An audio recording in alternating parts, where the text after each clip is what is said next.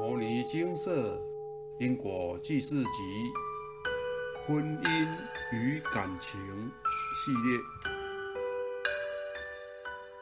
一条鱼，一辈子。以下为精舍黄师姐自述：我曾经有一段十年的婚姻，在这婚姻里，我所有的努力都没有办法达到理想的效果，感觉自己好像处于填不会满的洞，一直在扛家里的经济重担。前夫投资股票失利，我要拿钱给他，房贷、家中大小开销，我要一个人支付。因为我一个人可以赚四点五个人的薪水，所以前夫变成主内。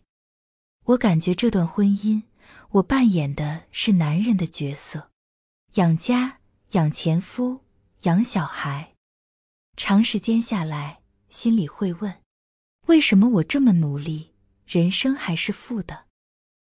最后我们分开，连房子和钱都给他。请示精舍的佛菩萨，缘由是过去世前夫是一条很大的鱼，我将它钓起来煮来吃，还分给很多人吃，所以这是要还。我说，我不过是吃了条大鱼，就要付出这样大的代价。女人十年的青春以及努力赚来的钱都要养家，她轻松。所有的重担都落在我，要去想办法赚来支付所有开销，最后连努力累积的房子和钱也都要给她，才换得我的自由之身。天哪！过去是我不过是钓了条大鱼来吃，这时就让我付出如此大的代价来偿还，我真是怕到了。现在是一口碎肉都不敢再吃。我还在想，过去是当我钓到那条大鱼时，旁人一定很羡慕。我怎么这么好运，能钓到这么大的鱼？我自己当时也一定很得意。哪里知道，在未来世，现在的我会因为当时认为得意的好事，付出这样大的代价。我在请蔡师兄，请示佛菩萨。已经还了十年，最后连房子和钱都给出去了。我还完了吗？结果是我还没还完。我心里抗议的说：“都已经还了十年，不过就吃了条大鱼，为什么我还没有还完？我付出的代价已经超过吃鱼的夜了吧？”蔡师兄就说：“因为那条鱼真的很大。”而且你还分给很多人吃，我就问，那要怎么样才能还完？蔡师兄说，《金刚经》六十遍，《药师经》六十遍，《地藏经》六十遍，专案回向后就缘尽债清，各不相干，各走各的路。在精舍服务后，遇到业障来讨报，每个师兄姐都很庆幸。因为我们深知，以诵经来偿还，比跟用自己的生命、金钱、眼泪、痛苦去还，要来的轻松太多了。真的是感恩佛菩萨的慈悲，我们才不用去经历当初加害他人身上的痛苦。只要承诵佛经，就可以解开怨结。佛菩萨真的很照顾我们。人生的剧本，命运的好坏。皆是由前生自己的行为、语言、念头三项业力造作所得的总结。所有业力的构成，都是先有念头的出现，而导致不善行为和言语的生成，最后形成所谓的业障。想要抑制业力的发展，首先要先调伏好内心不善的念头。并停止日常生活中一切不善行为的造作，断了生活中的一切恶因，就是保障自己免于遭受因果的危难。在修一切善行，就是让自己真正幸福的根本途径。很多人将宝贵的生命换取房子、建设事业，可是房子会倒，人会老。从古至今，也没有一个人能一直呼风唤雨，永远不下台。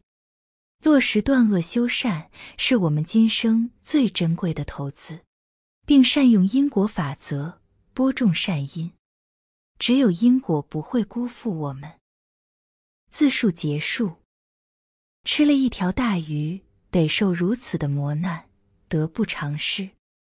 生命有轮回，以前的亏欠一定会在将来以相同或是其他形式来讨回其应得的补偿。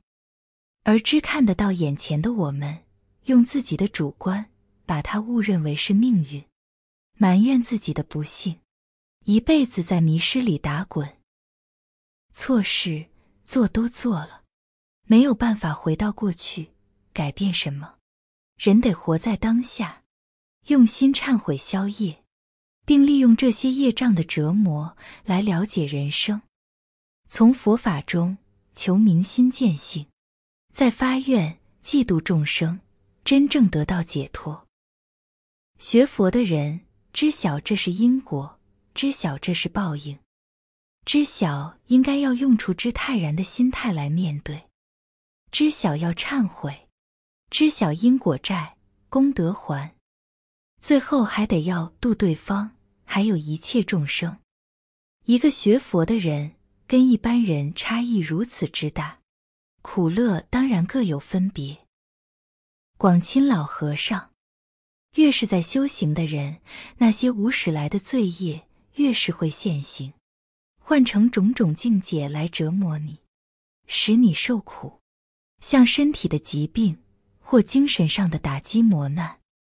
这些磨难会刺激你，使你体悟到娑婆人生的苦，而志求出离。你必须跳跃过这些障碍，越过人生的种种劫难，才能得到清净安乐，成就敬业。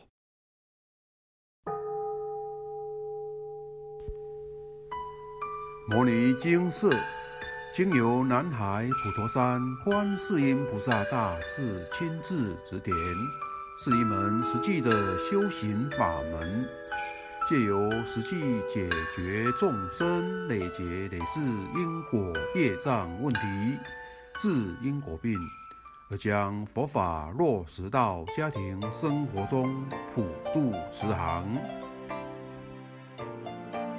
我们不接受供养，不收钱，不推销，不强迫修行，只求能结善缘，解决您的问题。我们专解因果事件、因果问题，治因果病。无论感情、婚姻、家庭、事业、家族、身体、户籍、学业等问题。均能请示。有医生看到没医生，有神问到没神者，不妨一试。